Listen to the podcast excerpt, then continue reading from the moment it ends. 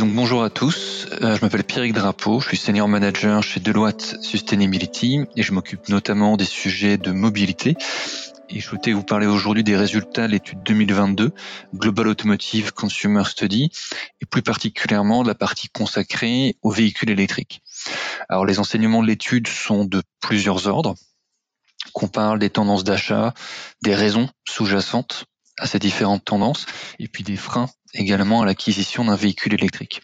Alors si on reprend ces différents points dans l'ordre et qu'on commence euh, par regarder les grandes tendances, ce qu'on voit c'est que pour la seule année 2022, les véhicules thermiques, qu'ils soient essence ou diesel, dominent toujours très largement les intentions d'achat devant les véhicules hybrides, rechargeables ou non, et devant les véhicules électriques.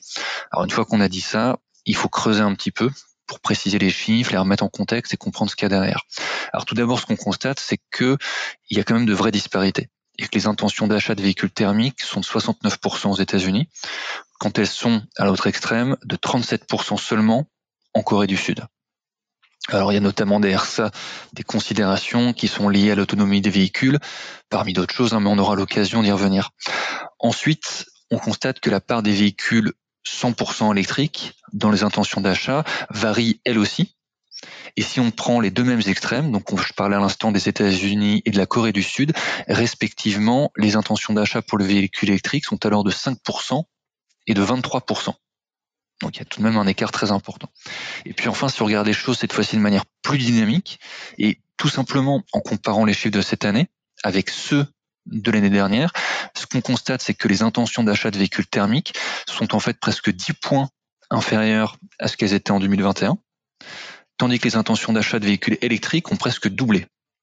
Donc ce que ça nous montre en résumé, c'est qu'il y a une tendance quand même forte de transition vers le véhicule électrique, malgré une part qui reste quand même relativement modeste hein, par rapport aux autres chaînes de traction, et tout en se disant qu'il y a quand même des variations fortes d'un pays à l'autre. Alors je parlais ensuite, et c'était le deuxième point, important de l'étude, c'est les raisons qui peuvent expliquer ces différentes tendances. Et en fait, lorsqu'on interroge les acheteurs sur leurs intentions d'achat, on se rend compte qu'il y a deux grandes raisons qui sont mises en avant, à savoir la lutte contre le réchauffement climatique et le coût moindre de l'électricité. Alors on va revenir en détail euh, sur ces deux éléments, à commencer par la volonté de limiter ses émissions et donc de lutter contre le, réchauffement climatique.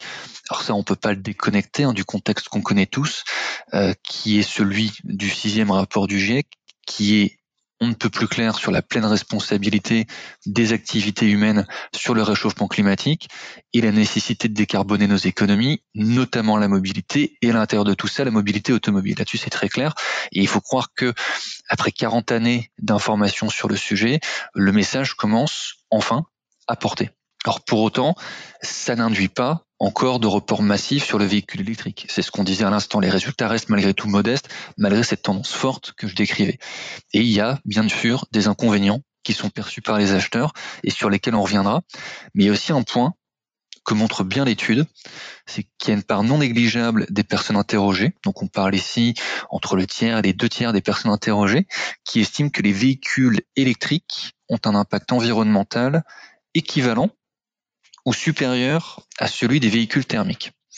Donc ça, c'est tout de même une perception qui est intéressante et qui devrait inciter, je pense, les constructeurs à étoffer plus encore leurs indicateurs environnementaux.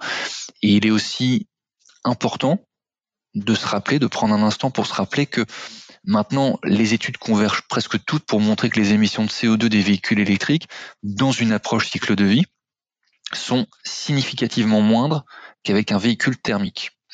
Restent effectivement certaines questions environnementales, notamment des questions de matériaux, et on pensera ici par exemple aux métaux pour les batteries, pour lesquels, on sait, des efforts particuliers doivent encore être menés pour améliorer aussi bien les questions d'approvisionnement responsable, mieux tracé, mieux documenté, permettre une, utilisation plus longue de ces matériaux avec la réparation, la seconde vie, et puis enfin prendre en compte toute la gestion de la fin de vie. On va penser ici au recyclage. Et tout ça, c'est le sens de la révision de la directive batterie qui est en cours, et on voit qu'il y a quand même des levées d'amélioration sur ce point. Ça, c'était la première raison, donc la partie réchauffement climatique. Le second point qui est important, je le disais, c'est celui de l'énergie et de la perception que peuvent avoir les acheteurs que, à usage similaire, les dépenses d'électricité seront moindres que pour les carburants fossiles. Et ça, c'est un point qui va devoir être particulièrement suivi dans le contexte que l'on connaît, qui est celui de l'augmentation du prix des carburants, l'électricité. On va pas revenir sur toutes les raisons qu'il y a derrière. On connaît les raisons en matière d'augmentation de prix du gaz, dans le contexte de reprise de l'économie post-confinement. Mais ce que montre l'étude réalisée par Deloitte, c'est que c'est un point extrêmement sensible puisque 25 à 40% des personnes interrogées déclarent qu'elles pourraient revenir sur leur choix d'acquérir un véhicule électrique si les coûts liés à l'électricité étaient jugés similaires à ceux des carburants fossiles. Le troisième et dernier point, donc on a parlé des tendances, on a parlé des raisons sous-jacentes, et puis malgré tout des freins, c'est notre troisième point. Euh, donc il ne faut pas sous-estimer un certain nombre d'inconvénients qui sont encore perçus par les consommateurs, notamment en termes d'autonomie des véhicules et également de manque de bornes de recherche publiques qui est, on le sait, le serpent de mer de la mobilité électrique depuis des années. Alors sur le premier point, qui est celui de l'autonomie des véhicules, Là aussi, c'est assez intéressant puisque l'étude en fait montre quelles sont les attentes des consommateurs, mais suivant leur géographie aussi en matière d'autonomie des véhicules. Et on voit par exemple que l'attente d'un conducteur américain, c'est une autonomie de 800 km environ, quand elle est de la moitié pour un conducteur chinois, 400 km environ, et c'est de 600 km pour un conducteur allemand. Alors de ce point de vue, a bien sûr des progrès qui sont d'ores et déjà réalisés en matière d'autonomie, mais je pense que cela pose la question plus générale des usages du véhicule électrique et de la place de la mobilité électrique par rapport ou en complément à d'autres modes de mobilité.